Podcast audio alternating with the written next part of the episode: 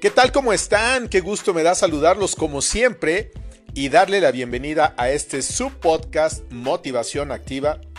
Yo soy Gustavo Goñi y el día de hoy quiero que hablemos acerca de el ego. Esos egos que nos pueden catapultar o que nos pueden perder. Seguramente tú conoces a alguien que es demasiado arrogante, chocante o pedante. Yo sí, a muchos, a muchas, a varios y a varias. Pero aquí no se trata de que hagamos un juicio sumario en contra de la personalidad de alguien, porque al final del día cada quien es como quiere ser, como le pega la gana ser, y todos terminamos en ese camino y procuramos relacionarnos con personas que si al menos no nos aportan, pues tampoco nos estén robando energía o nos quiten algo que es lo más valioso que tenemos los seres humanos y que tiene que ver con la tranquilidad, la calma y la paz. Pero yo estoy seguro que muchas veces tú has escuchado o incluso afirmado que una persona tiene demasiado ego, en general como algo negativo. Solemos hablar de personas que se consideran el centro del universo, que se sobrevaloran incluso sobre sí mismas, pecando de arrogantes. Estamos ante una palabra que proviene del latín y que significa yo. Ego significa yo. Si nos atenemos a la definición de la Real Academia Española, encontramos dos acepciones. La primera de ellas hace referencia al uso de la palabra ego por el tema del psicoanálisis y la segunda al uso del ego como excesiva autoestima. Desde la psicología entendemos el ego es eh, una estructura psíquica o psíquica, mejor dicho. Y es el resultado, fíjate muy bien lo que te voy a decir, el resultado de nuestras vivencias y experiencias desde la más tierna infancia, las cuales van moldeando progresivamente nuestra idea del yo, la imagen que tenemos de nosotros mismos. De esta manera, la idea que tenemos de nosotros mismos se va configurando o se va construyendo a medida que nos relacionamos con los demás, en cómo somos mirados o vistos por los demás y cómo nosotros también estamos viendo a los demás. Y como ya mencionaba un poco antes, el concepto del ego tiene diferentes acepciones, según los diferentes autores y las distintas ramas de la psicología. Esta es muy amplia y hoy por hoy en la actualidad existe muchísima información, yo diría incluso hasta excesiva, pero yo prefiero que haya un exceso de información a que haya una falta de información que nos lleve a vivir o a instalarnos en el palco de la ignorancia. No obstante, el lenguaje coloquial, en lenguaje coloquial nosotros solemos referirnos al ego como un exceso de atención hacia uno mismo, que va unido a la necesidad de ser reconocidos de manera social, política, económica, deportiva, etcétera, etcétera. Suele manifestarse mediante pensamientos, comportamientos, hábitos y costumbres. Se diferencia de una autoestima alta en que en esta última la persona se valora a sí misma desde una óptica realista. No deja de preocuparse por los demás sin creerse por encima de ellos. Es capaz de ver más allá de sus creencias, tiene capacidad crítica y acepta sin dificultad opiniones diferentes a las propias. Esto es muy importante porque miren, de pronto quizá hemos encajonado al tema del ego como algo excesivamente malo. El ego no es más que, como decíamos anteriormente, el reflejo de las construcciones que nosotros hemos ido, hemos ido teniendo a lo largo de nuestra existencia. El nacimiento del ego comienza desde nuestra infancia, por eso es tan importante el tema de la infancia, el cuidado de los niños, la atención que les damos, porque es también el reflejo de lo que nosotros recibimos. Todos, absolutamente todos los seres humanos, somos unos niños viviendo en adultos. Y todo lo que nosotros aprendimos, todo lo que nosotros sentimos, o todo aquello que fuimos descubriendo antes de que tuviéramos que aferrarnos o ir aprendiendo las creencias que nos iban pasando nuestros padres, nuestros abuelos, nuestros hermanos mayores, eh, los maestros, el cole y todo lo que está en referencia a nuestra vida, nosotros teníamos algo que era una inocencia natural y pura, que después se fue deformando y que se sigue deformando con el pasar del tiempo. El ego nosotros lo vamos percibiendo de aquello que vamos absorbiendo, somos como una esponja cuando somos niños.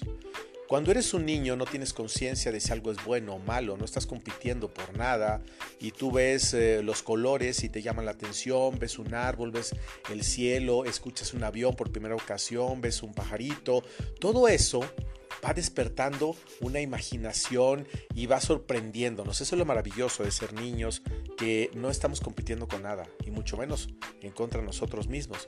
Entonces, llegar a pensar que el ego como tal es malo, yo creo que no debería de ser tan tajante. El ego nos debe de servir para poder establecer un parámetro real de quiénes somos, en qué creemos, qué es lo que tenemos que cambiar y no tanto cómo nos debemos de comportar. El mundo ya está lleno de reglas. Nos están diciendo qué sí se puede y qué no se puede desde la visión y desde la óptica de una religión, de un partido político, de un nivel social, de un nivel cultural, del qué tienes, cuánto vales, qué tanto sabes y qué tanto me sirves o no. Ahora, ¿por qué el ego tiene connotaciones, digamos, negativas? Nos encontramos con mucha frecuencia que la expresión que tiene un ego muy subidito, ¿no? Gustavo tiene un ego muy subidito. Fulanito tiene un ego muy subidito. Qué bárbaro, no puede con ese ego. Y es justamente porque lo relacionamos, digamos, con personas eh, arrogantes que son primas hermanas del personaje este mítico Narciso, ¿se acuerdan? Que se decía que rompía sus propios eh, espejos por el excesivo amor que se profesaba a sí mismo. O sea, se creía tan hermoso y se veía tan hermoso que no creía que ningún espejo era lo suficientemente digno para que reflejara su imagen. Pero no todos los egos son así, afortunadamente. No todos necesitamos mostrar nuestro amor maravilloso en las redes sociales para que nuestro ego sea engordado proporcionalmente a los likes alcanzados. Hoy por hoy, las redes sociales, si bien es cierto, son un medio de comunicación efectivo, asertivo, pronto y eficaz, también es cierto que nos han llevado a vivir en ansiedad, en desesperación, en desesperanza, hay estudios que comprueban que los jóvenes están tanto tiempo metidos en las redes sociales comparando su vida con la de los demás y compitiendo con los demás que no tienen tiempo de vivir la vida propia. Hoy todo lo ven a través de un celular, de una tableta, de una pantalla. O sea, es increíble cómo hemos perdido la capacidad de sorprenderlos con las cosas naturales del mundo. Ya no digamos los adultos, difícilmente nos podemos sorprender con alguien, estamos muy mecanizados. Pero los niños y los jóvenes están en una posibilidad enorme de poder descubrir el mundo desde una óptica diferente. Recordemos que cuando nosotros decimos que queremos cambiar, siempre pretendemos cambiar al mundo, queremos que la gente cambie. El cambio tiene que venir de nosotros mismos, es, vencer ese propio ego que tenemos de que yo soy el que está bien y los demás están mal. ¿Por qué no me aperturo? ¿Por qué no trato de, de trabajar un poco la conciencia interna? El cambio personal de Gustavo Goñi inició dentro de Gustavo Goñi, no fuera de Gustavo Goñi. Yo quería que las cosas afuera cambiaran. No, lo que tenía que cambiar era mi interior para que yo tuviera una percepción totalmente diferente de la realidad y cuando empecé a percibirla de una manera, digamos, natural, sin competencia y sin, sin ego excesivo, entonces me di cuenta que había cosas maravillosas de las que yo me había perdido mi madre, este, viajar, conocer, leer, escribir y hacer muchas cosas con las que siempre soñé, pero que me distraje porque empecé a imbuirme en actividades, en trabajo, en cuentas, en biles, como dicen en Estados Unidos, y entonces pues ya no tienes tiempo de tu sueño, no tienes tiempo de atreverte a hacer algo diferente y te conviertes en un robotito mecánico. Puede ser muy bueno en tu chamba, no digo que no, tampoco digo que sea malo, pero hoy por hoy la verdad es que se ha puesto mucho de moda el emprender. Pero el emprender no es algo que, que sea nuevo, es algo que tenemos los seres humanos desde que nacemos, se llaman dones, se llaman talentos que algunos son de manera natural. Hay una persona que toca el violín y jamás en su vida ha tocado el violín, perdón, o ha estudiado el violín. Y pasa lo mismo. Hay un niño que le pones una pelota y se pone a meter goles y tiene un talento nato. Y hay otros que a fuerza te quieren meter a la escuela de tenis o de básquet o de ballet o de algo y pues te están forzando porque tú no quieres hacer eso. No quiere decir que no te guste, que lo puedas hacer, sino que te están forzando a hacer eso. Voy a hablar de ese tema en otro en otro podcast de cómo a veces nos obligan a hacer algo que nosotros no queremos por la tradición familiar o cultural o porque es lo que ahorita está de moda, porque es lo que te deja lana y ya sabes, y entonces te llevan a que estés metido en una oficina o haciendo cosas que no sean de tu interés. Pero volviendo al tema del ego, No todos los egos, decíamos, son malos, afortunadamente. ¿no? Hay egos con cordura, que están equilibrados, que son realistas y que en definitiva con la serenidad suficiente eh, como para vivir la vida en paz, tranquilo y en armonía. Pero para esto tenemos que poner a dieta, a dieta estricta a nuestro falso yo. Los egos exageradamente narcisistas defienden la teoría del yo-yo. Yo soy el mejor, yo, to, yo, yo, yo, yo, o también el mí, el me y el conmigo. O sea, de ahí no salen, de esas tres, de esas tres posiciones. A mí me gusta, a mí me parece, o estás conmigo o estás contra mí. No, la verdad es que no hay que ser tan tajantes no en el tema de la libertad, sobre todo de pensamiento. Hoy por hoy se habla mucho de la libertad de expresión, pero antes que la libertad de expresión está la libertad de pensamiento. Tú tienes el, tienes el derecho de pensar lo que tú quieras, pero aquí lo aconsejable es que pienses cosas que te nutran y que te ayuden y sobre todo que estén lo más cercano a la realidad. La realidad eh, absoluta yo creo que no existe. Existe la ciencia que te lleva por el camino eh, correcto, la ruta correcta de cómo llegar a ser un médico, cómo llegar a las estrellas, cómo hacer un viaje a la luna, etcétera, etcétera. Pero la realidad también es un tema de percepción. ¿sí? La realidad es algo que depende mucho desde tu propio ego, de cómo lo ves, de cómo lo estás viviendo, cómo lo estás sintiendo y qué es lo que tú vas a hacer. El ego en sí mismo yo pienso que no es ni positivo ni negativo, es, es finalmente nuestro yo. La idea que hemos ido construyendo de nosotros mismos desde el punto de vista del ego como un exceso de autoestima insisto, podemos eh, considerarlo como negativo en la medida en que éste genera sufrimiento en la persona. Una persona, como solemos decir, con un ego excesivo, suele ser una persona que por lo general presenta dificultades para relacionarse con los demás siempre está pensando solamente consigo mismo, consigo mismo, está construyendo una historia consigo mismo, todo lo ve como negativo, todo el mundo son enemigos, si hacen las cosas que yo quiero que bueno, están de mi lado, y si hacen las cosas como yo creo que están mal hechas, entonces no están de mi lado, y sabes, construimos demasiada fantasía. Pero no es una fantasía como el castillo de Disney, donde están los personajes y que todo es padre, maravilloso, donde todo el mundo se quiere. No, es una fantasía que nos hace daño porque estamos viviendo una realidad como virtual una realidad que solamente existe en nuestra mente, pero que no aplica en la realidad. Cuando tú quieres que la gente te dé amor, tú tienes que generar amor. Cuando quieres que la gente te perdone, tú tienes que perdonar y viceversa. Podemos ir eh, mencionando todos los apartados que se mueven en la esfera de la vida y la existencia de un ser humano. A todos, absolutamente a todos nos gusta que nuestro entorno nos acepte que seamos bien vistos, bien valorados, que nos reconozcan, incluso hasta que nos aplaudan. Es muy natural el aplauso. Es humano pero lejos de ser malo puede constituirse en una motivación que nos ayude a superarnos. O sea, no todo es malo. O sea, todos los excesos son malos. Mi madre lo decía que en gloria está y en el cielo habita. Ella me decía, el problema no es que tomes, sino que el alcohol ya es el que te controla a ti, el que te toma a ti. El problema no es que te fumes un cigarro, sino que te fumes 40.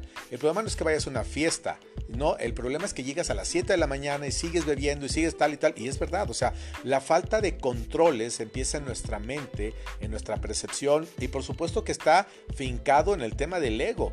El ego es el que en realidad nos va marcando el paso de sobre cómo debe ser nuestro comportamiento. Porque, como lo he venido diciendo en dos o tres ocasiones en este mismo podcast, el ego es algo que nosotros vamos construyendo de acuerdo a la percepción que vamos teniendo de las realidades que tenemos en nuestra vida. No quiere decir que sean las verdaderas porque también aquí influye mucho el tema de la formación, de los primeros este, mensajes o creencias que depositan nuestros papás, nuestra mamá, nuestro papá, hermanos, qué sé yo, pueden ser buenos, regulares o malos. Por eso todos, absolutamente todos, esto lo, marca mucho la psicología, somos niños lastimados viviendo en cuerpos de adultos, porque aunque aparentemente hayamos tenido una vida maravillosa, nunca nos haya faltado dinero, familia, viajes o todo aquello que nosotros creemos que proporciona la felicidad, todos tenemos todos tenemos heridas que están dentro de nosotros y que si no las trabajamos van a seguir ahí y lo que es peor van a consumir nuestra calma, nuestra paz, nuestra tranquilidad y nos van a robar la posibilidad que como seres humanos Dios nos regaló para venir a ser felices en este tránsito de la tierra para llegar al cielo. Una persona, para mí en lo personal, que tiene un ego excesivo es aquella que dice que no necesita a Dios.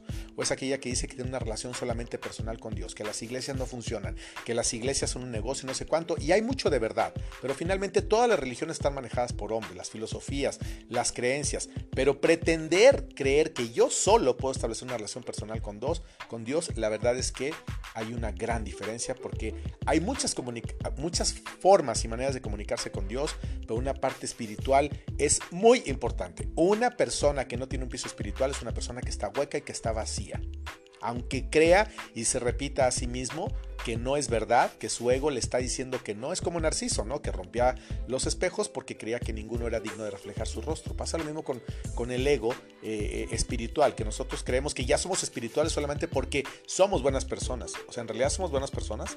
¿De verdad somos una buena persona? Una buena persona no ofende, no critica, no señala, no juzga, no está provocando malestar en los demás. Una buena persona solamente entrega amor, sabe dar y punto, no quiere recibir nada a cambio. La gente que verdaderamente ha llegado a aprender a amar es la gente que no necesita recibir absolutamente nada a cambio. Ahora bien, el problema surge cuando tenemos como meta exclusiva esa obtención de éxito éxito momentáneo en las redes, éxito en una carrera política, éxito en el trabajo, éxito en el amor y éxito en todo. Por supuesto que podemos tener éxito en absolutamente todo, pero el éxito también está demasiado relacionado con el tema de la percepción que nosotros tenemos. Hay personas que tienen un ego muy alto, pero que son buenas personas. Hay personas que tienen una estima muy baja y que son malas personas. Entonces no todo está como en la lógica humana de que 2 más 2 son 4, porque 1 más 1 más 1 más 1 también son 4, 5 menos 1 también son 4. Entonces hay muchas maneras de llegar a un 4 sin necesidad de que sean con el típico 2 más 2. Pasa exactamente lo mismo. Hoy por hoy se ha puesto de moda el tema de la salud mental y es lo que menos atiende o atendemos los seres humanos y es a lo que más le deberíamos de prestar atención. Porque si nosotros no estamos bien en nuestro interior, nuestra casa es nuestro cuerpo, ¿sí? Y nuestra alma es lo que verdaderamente sustenta o le da sentido a este cuerpo. No importa cómo sea, alto, bajo, gordo o flaco, bonito, feo, desde la percepción del mundo, por supuesto, porque yo, por ejemplo, puedo ver a mi pareja como la persona más hermosa del mundo y otras personas pueden decir que es la persona más fea del mundo, pero lo importante no es el físico, porque ese, dicen que atrae, pero al final se termina. Tenemos que enamorarnos de las almas, tenemos que aprender a enamorarnos de las personas, ni siquiera de los sentimientos, ¿eh? porque hay gente que tiene buenos sentimientos pero es muy mala. Entonces, es todo un enredo que hay que ir trabajando poco a poco. y por hoy las terapias es lo mejor que puede suceder. Yo tengo mi propio terapeuta y la verdad es que me ayuda mucho a orientarme mucho. Hay ocasiones en que digo, bueno, creo que en esta parte no coincido con él. Mi ego me está ganando y sin embargo, pues hay ocasiones en que me regaña y me dice, Gustavo, es que no es así. O sea, la realidad es esta, la percepción es esta y tu mundo es este. Entonces te estás moviendo en estas esferas, tienes que tomar decisiones y la primera que siempre recomendamos que nos dedicamos a este tema de la inteligencia emocional es el tema de sanar a ese niño o a esa niña que vive dentro del cuerpo de un adulto que eres tú y que soy yo.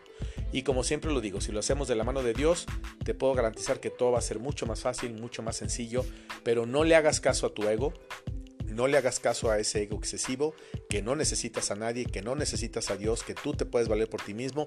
Una cosa es la voluntad y el deseo de salir adelante y otra muy distinta es que tú creas que con tus herramientas vas a lograr salir adelante y crecer.